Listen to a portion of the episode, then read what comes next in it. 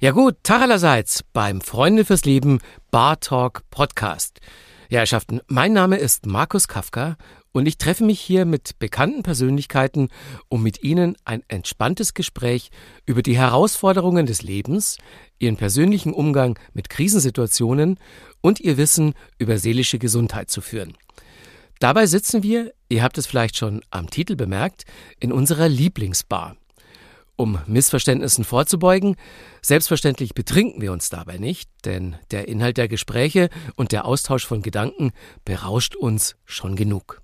In dieser allerersten Folge unseres Bartalk Podcasts treffe ich den allseits bekannten Clüso, alias Thomas Hübner, der seit 1995 Musik macht und, wie ihr gleich hören werdet, schon so einiges erlebt hat.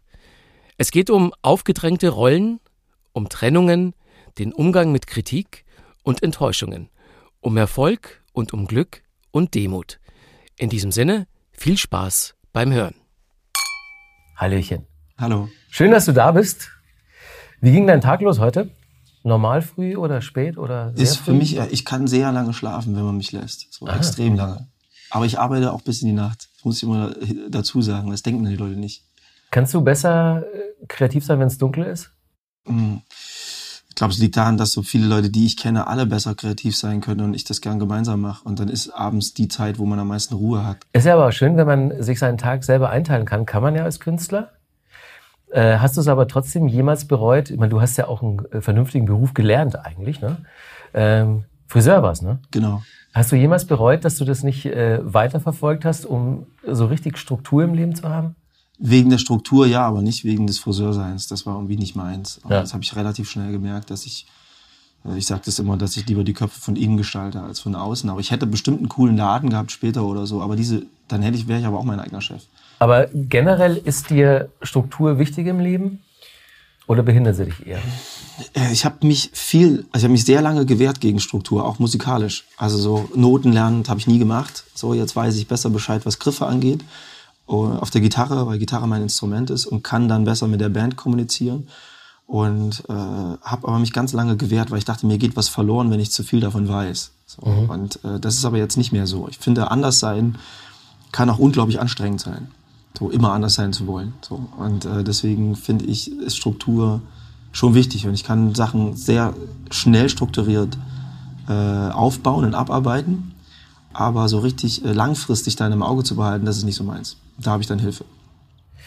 Aber Musiker zu sein, ist ja auf der einen Seite ein wahnsinnig kreativer Beruf, wo es eigentlich erstmal keine Struktur braucht. Auf der anderen Seite, wenn man dann damit sein Geld verdienen will, dann muss es plötzlich sehr, sehr strukturiert sein. Ne? Du hast ja dann richtig feste Abläufe, du machst eine Platte, du gehst auf Tour und dann in deinem Fall warst du ja auch Arbeitgeber, ne, wenn man so will. Du, du hattest eine, eine Musikfirma, ja, könnte man sagen.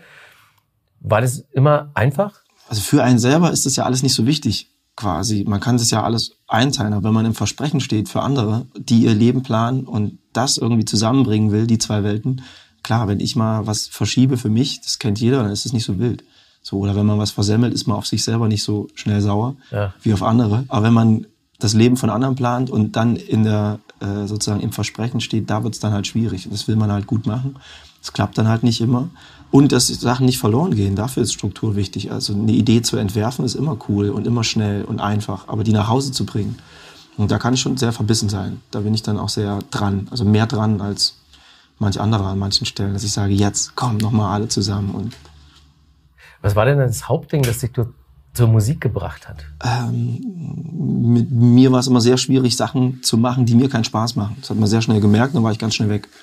Bei der Musik war es so, dass Leute mir, mir Bescheid sagen mussten, dass ich jetzt mal aufhören soll. Ich bin da so rein, dass wirklich Kumpels kamen, meinten, du musst essen, aufhören, du musst schlafen, du musst dich um dein Leben kümmern. So, also ich war wie weg. Wovor bist du denn dann konkret geflüchtet zu der Zeit, als man dich da immer noch so an den Ohren rausziehen musste aus der Musik? Ich glaube, das war zu, vor allen Dingen zu, einer, zu der Lehrzeit, als ich noch nicht wusste, so äh, was ich machen will. Ich habe halt Friseur gemacht, weil es quasi das Kreativste war, was ich machen konnte überhaupt äh, mit einem Hauptschulabschluss. Mhm. Äh, ich war sehr auffällig in der Schule und den Hauptschulabschluss kriegst du ja quasi mit. Den Quali dann mit Prüfungen, den habe ich noch nicht mal geschafft und stand dann da. Dann habe ich rumprobiert, was kann ich machen und dachte, Friseur ist vielleicht cool. Mein Opa hat auch Friseur gemacht. Und äh, das war aber dann doch nicht meins. Und das hat mich auch, äh, ich wusste gar nicht wohin. Ich hatte keine Idee, alle, aber, aber tierischen Druck. So, so viele Lebensmodelle wurden einem vorgelegt. Willst du das jetzt machen oder das oder das? Und ich dachte, ja, ich, vielleicht habe ich gar nicht drüber nachgedacht, aber ich habe gespürt, dass ich Dinge ausprobieren muss und was Eigenes finden irgendwie. Was waren das für Auffälligkeiten in der Schule? Warst du da so eher so ein bisschen Einzelgänger auch?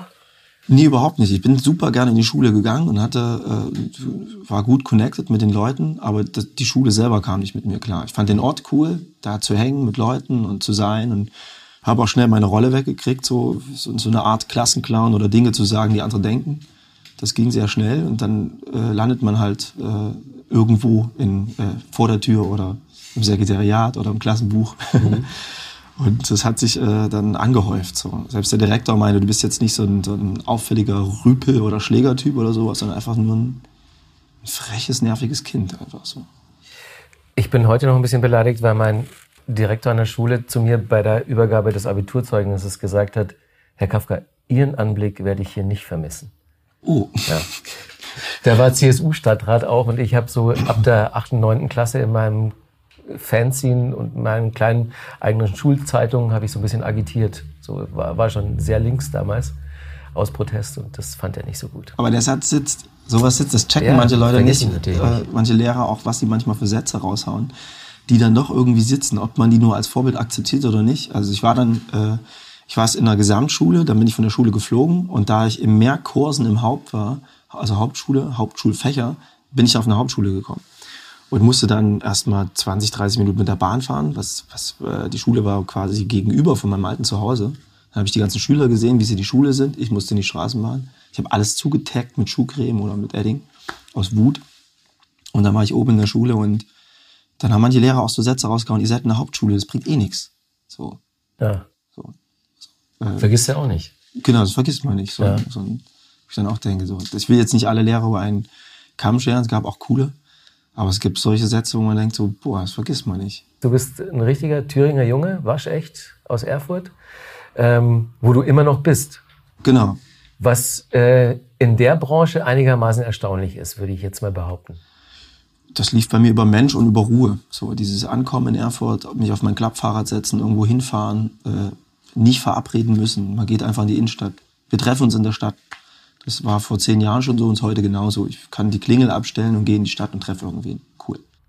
Könntest du dir vorstellen, trotzdem nochmal da wegzugehen? Ja. Ich stelle es mir die ganze Zeit vor, ich mach's nur nicht. Ja. Weil du das Gefühl hast, dass du da geerdet wirst auch?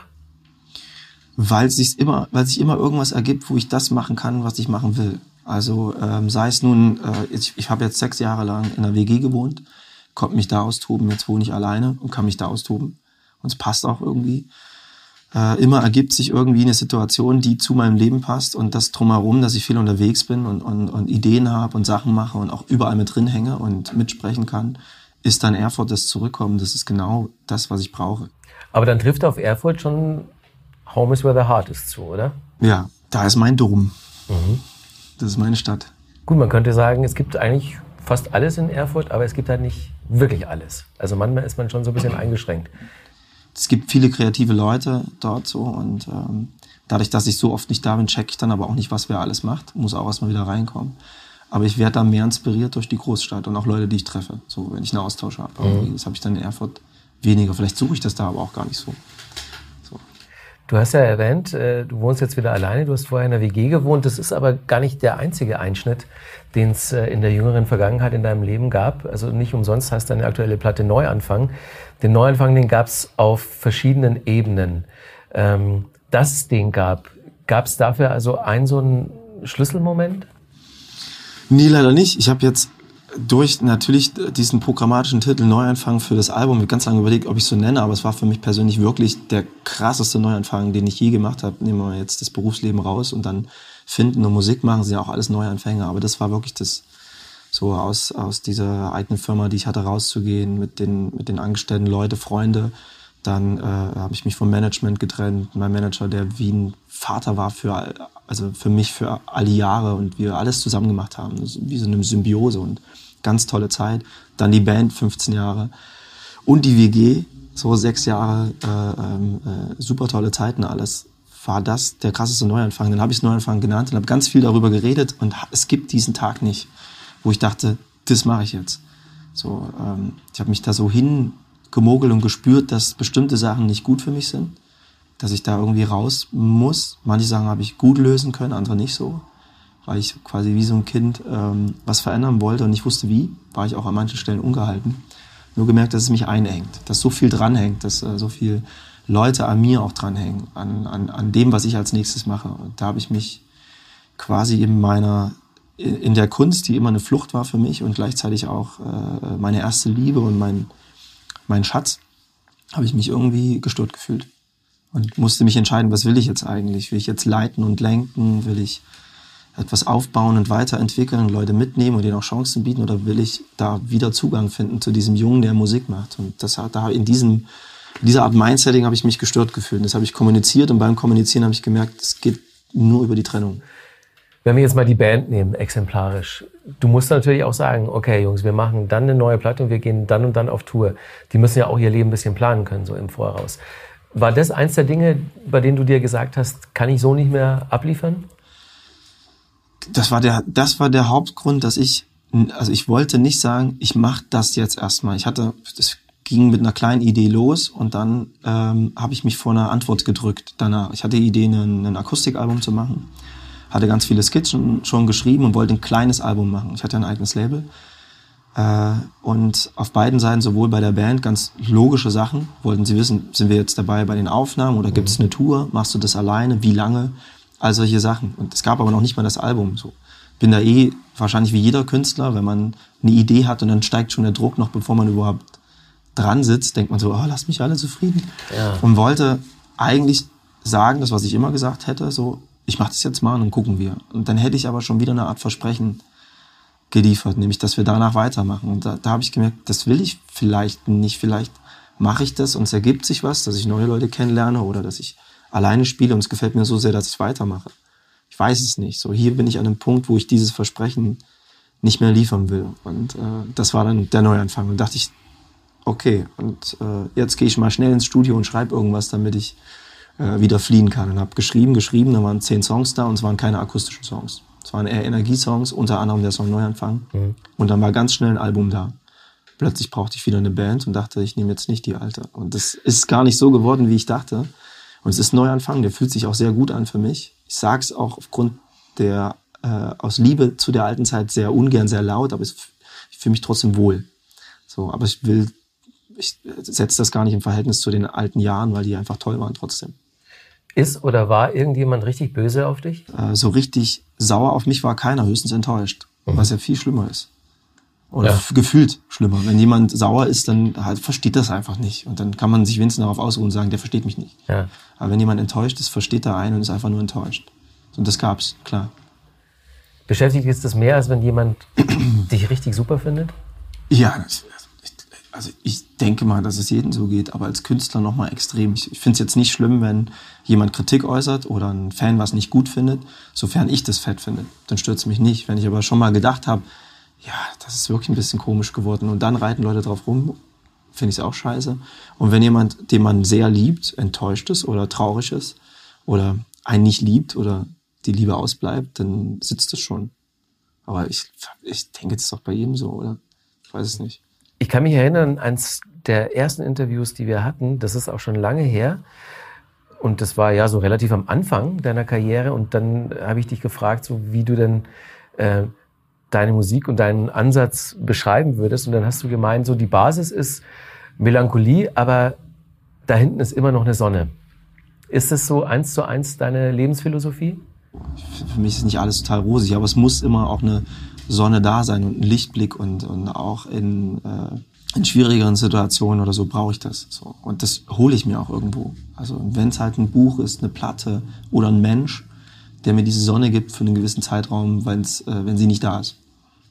Das ist ja vollkommen hypothetisch. Ne? Wenn man mhm. dir die Musik wegnehmen würde und dir verbieten würde, weiterhin Musik zu machen, ähm, was würde dir damit genommen werden? Ist Musik für dich auch ein Stück weit eigene Lebenshilfe? Ja, natürlich. Also fast. Das denke ich immer, wenn ich auf ein Festival gehe und sehe die ganzen Künstler, die alle auf dicke Hose machen. sind das alles die gleichen Typen. Das ist alles eine Lebenshilfe für alle, die da rumrennen, egal wie groß der Backstage-Pass ist oder die Sonnenbrille oder wie sie rumlaufen und wie cool sie tun.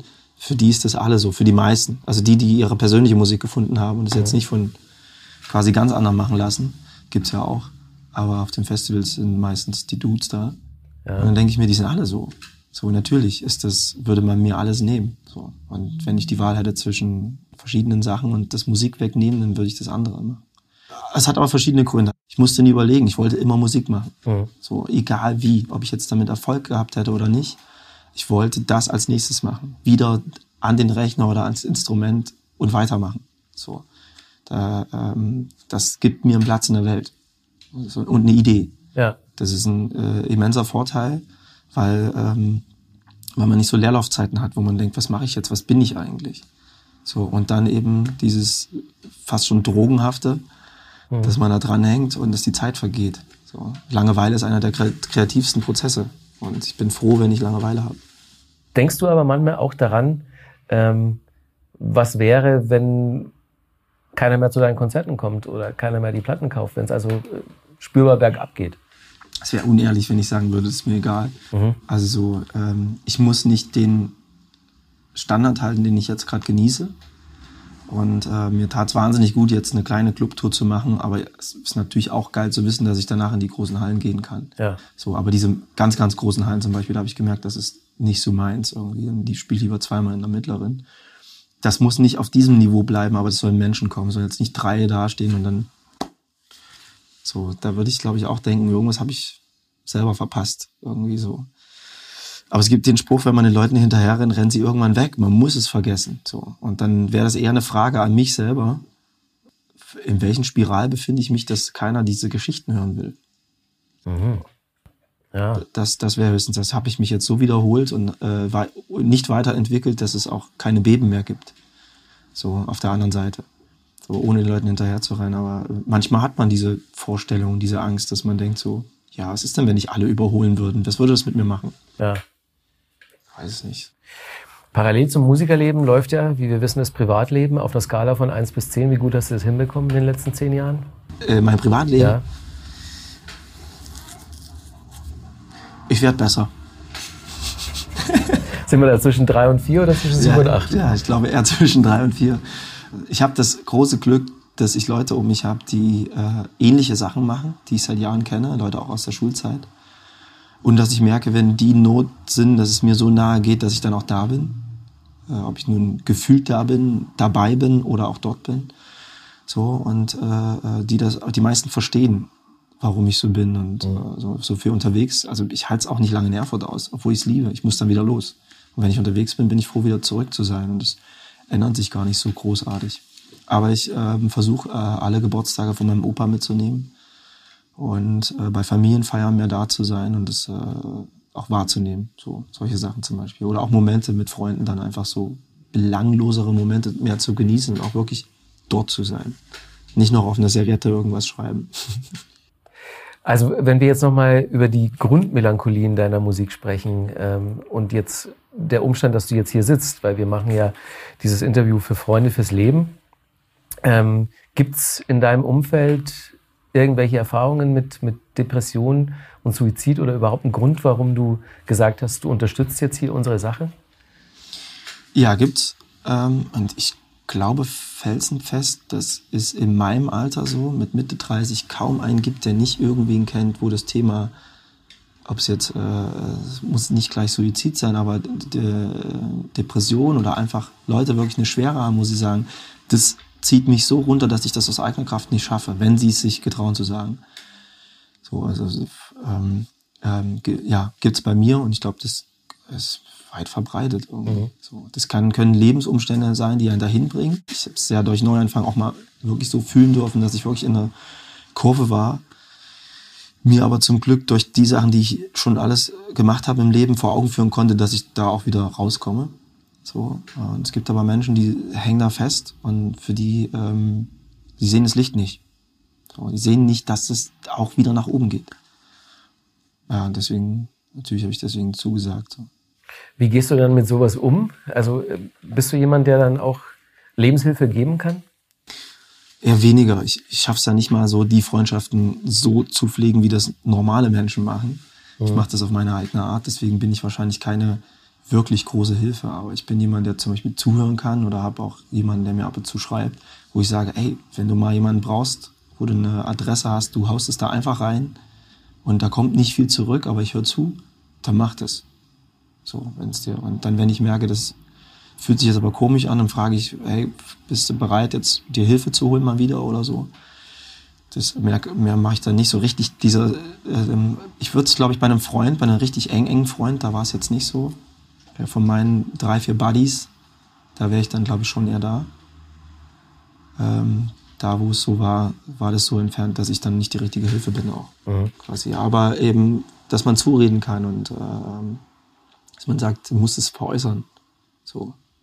Wenn du das Gefühl hast, das sind Leute irgendwie, die hören dir zu, dann geht dahin in solchen Fällen. Oder ich habe einen Kumpel, der hat sich auch Notizen gemacht, der war, glaube ich, in, in, in Behandlung und hat sich dann auch wie so Notizen gemacht, dass er wusste, dass er, dass er sehen konnte, dass er da auch wieder rauskommt. Ich glaube, das ist das Wichtigste, gerade ja. so beim Suizid-Thema. Bin jetzt nicht so monströs involviert, aber ich glaube, das hilft extrem, weil man stellt sich dann die Frage bei wahrscheinlich, äh, ähm, wo das so gewesen ist, wäre das einen Tag später auch so gewesen. Mhm.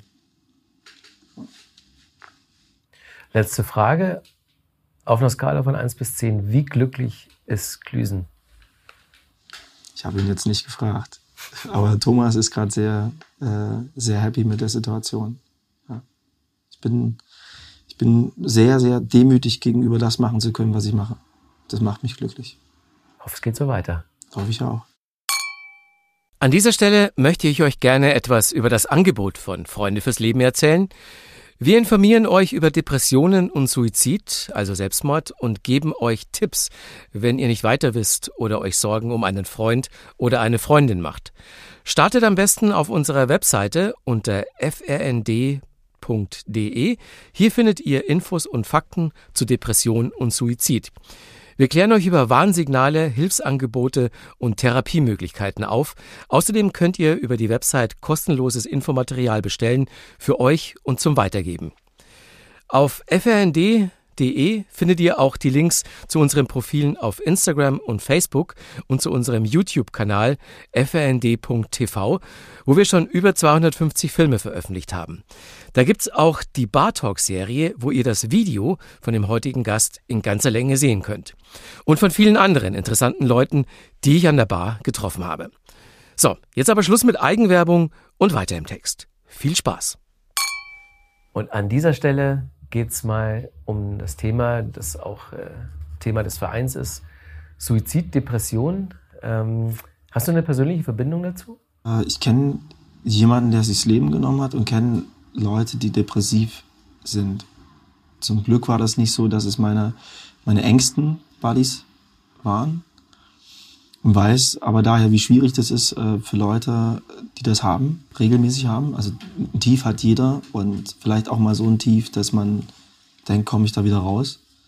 Aber bei äh, Depressionen ist ja wirklich so, dass die Schwere die Leute selber mitbekommen und sagen, das ist, das ist stärker als ich.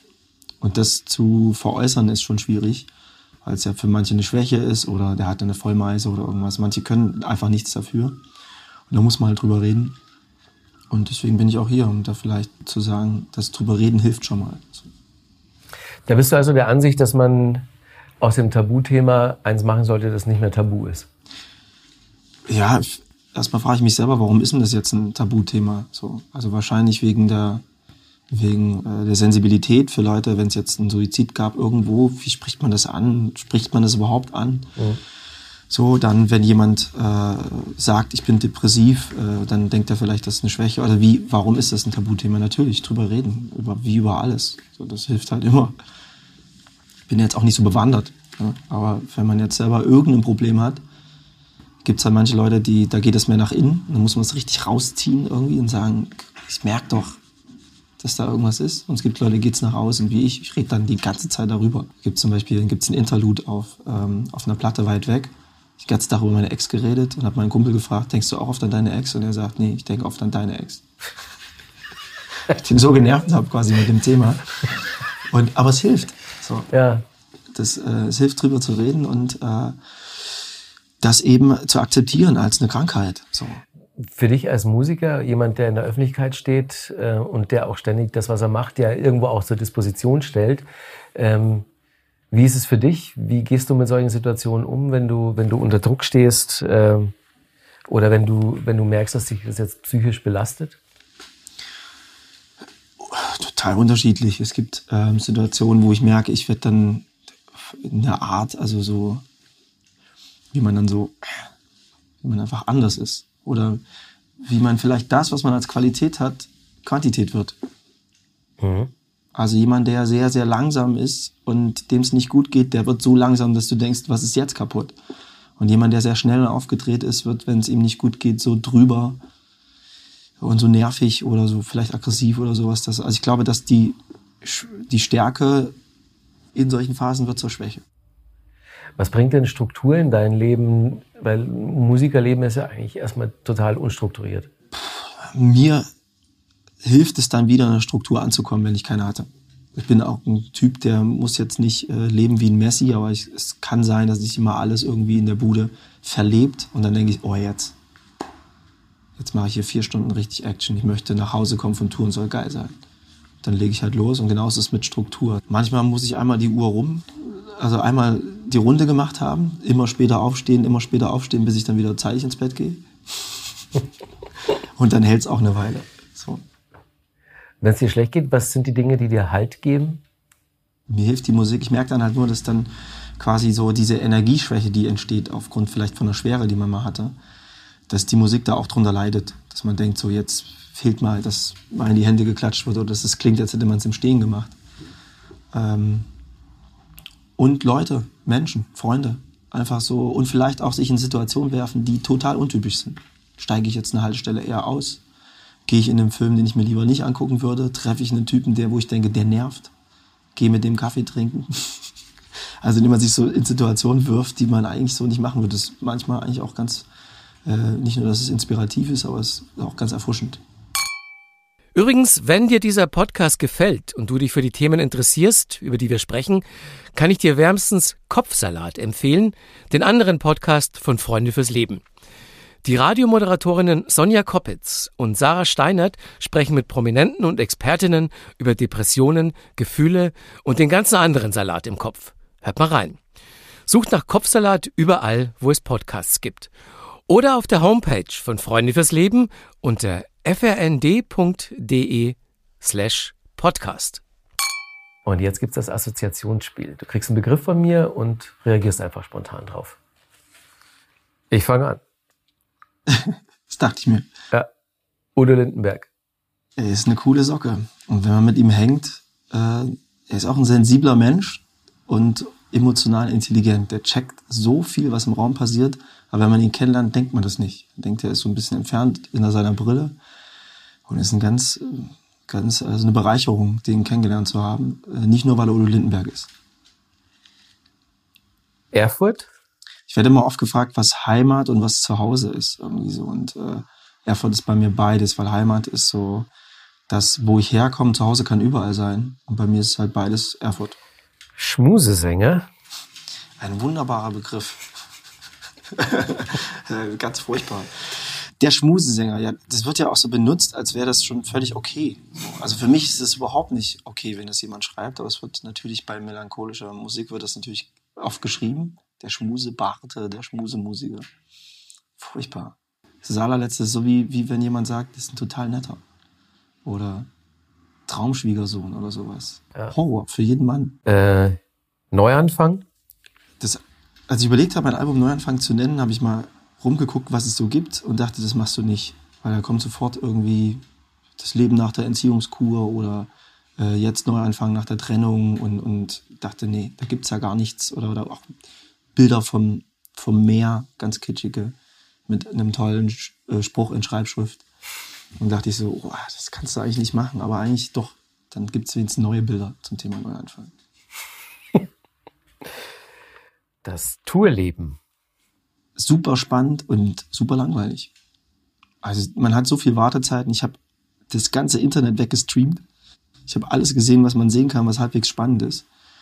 Ähm, und ich bin sehr gut im Kicker geworden weil überall nur ein Kicker ist in jedem Club. Über Jahre habe ich mich da reingesetzt und konnte die Zeit totschlagen. Man hat viel Wartezeiten und dann plötzlich ist ganz viel Action. Die Leute stellen sich Tour vor, als wäre da danach die Riesenparty, die machen wir auch irgendwie selber, aber die ist nicht mehr so exzessiv wie früher, weil sonst packe ich es einfach nicht. Ich pack's nicht. Ich frage mich, wie das manche Leute machen, die wirklich auf Tour sind. Sagt auch unser, unser Busfahrer hat noch nicht gesagt, ihr seid quasi die bravste Band, will man auch nicht hören. Aber, aber wir packen es einfach auch nicht. So, also sich da wirklich den ganzen Abend die Kanne zu geben und meine Stimme ist ja eher so ein, klingt ja eh schon wie ein alter Wein. Und wenn ich dann noch saufen würde und sonst was machen, dann würde ich es gar nicht packen. Ich würde es machen, wenn es ginge. Cello? Cello. Ich finde es schön, das ist, ein, das ist ein Song, den Udo ja geschrieben hat vor Jahren. Und äh, ich hätte nie gedacht, dass das sein erfolgreichster Song wird und meiner auch. Und dass das jetzt quasi für mich wie ein eigener Song ist. Ich kann den spielen und äh, es erwartet jetzt nicht jeder, dass Udo auch auf die Bühne kommt. Er ist quasi da. So, es ist dadurch auch ein Clouseau-Song geworden. Total geil. Also das entspannt mich, da kann ich immer mal Sachen ausprobieren und weiß, danach kommt Cello, das ist alles wieder gut. Freunde fürs Leben. Also entweder Verein oder, oder der wahre Begriff oder beides. Ja, also erstmal jetzt so von der Beobachtung her eine schöne Sache. Auch schön hier zu sein. Und äh, Freunde fürs Leben ich kenne das nur so. Ich habe Freunde fürs Leben und habe Leute, die ich schon sehr, sehr zeitig kennengelernt habe und sehr lange mit denen ausgehalten habe. Und sie mit mir. Ich glaube, dass Jugendliche eine ganz gute Nase haben, was zu einem passt. Und dass man da, äh, dass das dann einfach so matcht, dass man das haben kann. Es gibt aber auch viele Leute, die ich kenne, die das nicht haben, weil sie weggezogen sind, dass sich irgendwie verlaufen hat und dann neue Freunde fürs Leben finden, wenn es halt nur für einen gewissen Abschnitt ist. Ich finde es enorm wichtig. Ich äh, blühe auf unter meinen, meinen Jungs und Mädels einfach da muss ich mich nicht verstellen. Die erkennen mich, kennen mich, bremsen mich, äh, schieben mich, ja, ziehen mich. Familie? Ist wie ein Fußballverein, kann man sich nicht aussuchen. Aber ist gut, wenn man einen guten Draht dazu hat. Und den habe ich zum Glück zu meiner Familie. Es war nicht immer so. Wir hatten auch schwierige Zeiten. Äh, jetzt ist es gerade sehr schön. WG-Leben? Ich habe immer in WGs gelebt. Jetzt wohne ich alleine. Ich habe es einmal vor Jahren kurz probiert und ich fand das immer tierisch. Und zuletzt war ich jetzt in der WG mit sehr, sehr vielen Leuten. Und wir haben mal überlegt, es gibt Sätze, die in der WG nie fallen werden. Zum Beispiel sind noch Pfandflaschen da. Ach, du hast mein Lieblingsjoghurt gekauft. Äh, solche Sachen, die gibt es einfach in der WG nicht. So, kannst du mal ein bisschen lauter machen in der Küche. Äh, äh, ich fand es sehr lebendig. Es tut jetzt sehr gut, dass ich äh, mein eigenes Reich habe. Aber ich hatte damals in der WG zum, zum Glück auch so eine Art Katzentür, konnte ich rein und raus.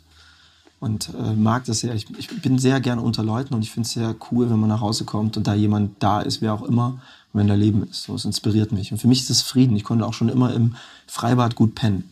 Das ist für mich Weltfrieden. Wenn Leute sich unterhalten, schreien, irgendwas machen, ist Frieden. So, jetzt letzter Begriff. Kinder. Kinder sind einfach so cool bei uns war es so in der WG, wenn Kinder zu Besuch kommen, weil ich habe keine eigenen, äh, dann durften die immer alles. Das hat die Eltern immer verrückt gemacht. Die durften halt so hoch malen, wie sie kommen, oder mal einen Teller nehmen, machen kaputt. Wirklich, wirklich, ja, ja. Und ähm, sich frei bewegen. Und die Antworten von Kindern sind das Geilste. So. so wenn du sagst, du weißt schon, wie der Hase läuft, sagt einer, nämlich der Sohn von meinem Freund, hat er gesagt, na klar, hopp, hopp, hopp. Mega. Sehr schön. So, das war's dann auch schon mit der ersten Folge von Bartalk mit Clüso. Wir hoffen, ihr hattet Freude beim Hören und nehmt was mit. Wir freuen uns, wenn ihr uns weiterempfehlt und vor allem, wenn ihr unseren Podcast abonniert und euch auch die kommenden Folgen anhört. Und ihr wisst ja, auf frnd.de findet ihr viele weitere Informationen zum Thema Depression. Bartalk ist ein Podcast von Freunde fürs Leben e.V. Idee und Produktion Sven Häusler, Svensson Suite. Redaktion Diana Doku und Sven Häusler. Und mein Name ist Markus Kafka.